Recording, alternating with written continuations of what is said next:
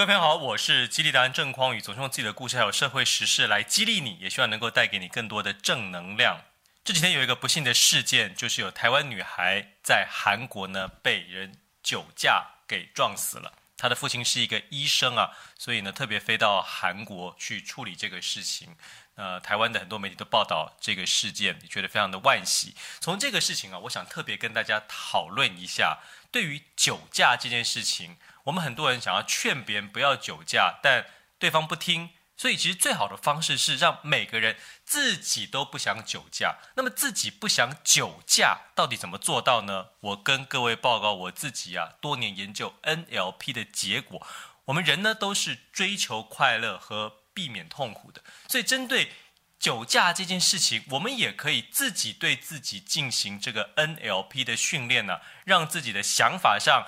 都想追求快乐，都想避免痛苦，就不会让自己再酒驾了。我举个实际的例子啊，我呢每次跟朋友出去，那么有一些人呢就会喝酒，那早就已经告诉他叫他不要开车来，但有一些人还是会开车来。那么大家吃得开心的时候，他就会想要喝上两杯。这个时候我就会跟对方说，千万不要酒驾，你还是别喝吧啊。但他如果还是想喝的话呢？我就会跟他说：“哎，朋友，想一想啊，我们都是有身份地位的人呐。这个事情要是一被警察抓，一上报之后，你这个面子往哪摆？你所有拥有的这一切美好的财富、名声、权利，不就没了吗？”对方一听，好，那就不喝了。再不然就是立刻。打电话找代驾，哎，这就没事了嘛。所以这就是一个技巧，就是当你有这个想要酒驾的冲动的时候，你就告诉自己说：“哎，恐吓一下自己啊！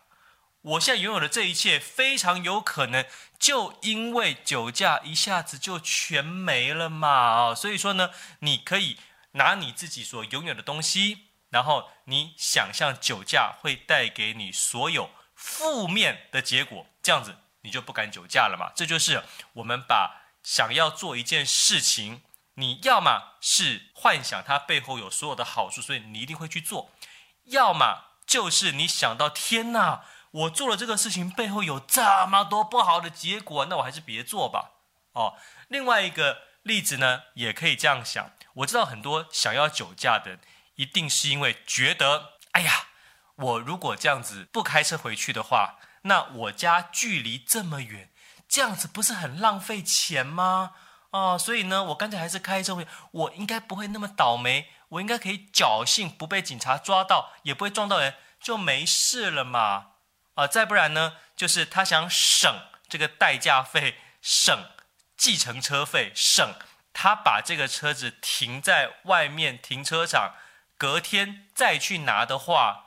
要花两三百块的停车费，那么针对心里想要省的这个事情呢，我也非常可以理解哈，就是大家呢这个都想省钱嘛。可是这个时候，当你已经喝酒了，可你又想省的时候，你可以怎么样在心里告诉自己呢？当然就是用一个更大的恐惧来吓自己，因为你心里是想要省钱的嘛。可你知道，如果是被警察抓到的话，那个罚款是我这个停车费或者代驾费的好几倍呀。那我干嘛为了省这个小钱而可能被罚更多钱呢？所以，即使是你心里想省，你一样可以用一个为了省更大的罚金，干脆就花这一点小小的停车费吧。这就是我们在做所有事情的时候都可以运用在生活里头的 NLP 啊。再次强调，我们人都在追求快乐，也都在避免痛苦。所以，为了让你想要做到的事情去实现，你就想象更多美好的事情、美好的结果，在你采取行动之后，于是你就会采取行动。又或者是你也可以恐吓自己：我如果做了这件事情，会有多么负面的结果，那你就不会去做。于是，我们人是可以运用像这样子的方式，来让自己实现你自己更多的梦想，也避免可能发生的灾难。